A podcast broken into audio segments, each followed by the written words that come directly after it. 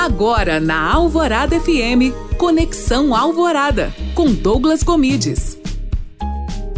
Você não precisa saber demais para ensinar alguém. Você só precisa saber e ter uma didática interessante. Isso trava muitas pessoas na produção de conteúdo. Elas acham que não tem capacidade de educar ninguém, sendo que nesse mundo tem tanta gente ávida por conteúdo. Então, se você sabe algo e acha que aquilo pode ajudar mais pessoas, produzir conteúdo digital é um ato de solidariedade. Você ajuda as outras pessoas, você auxilia as outras pessoas.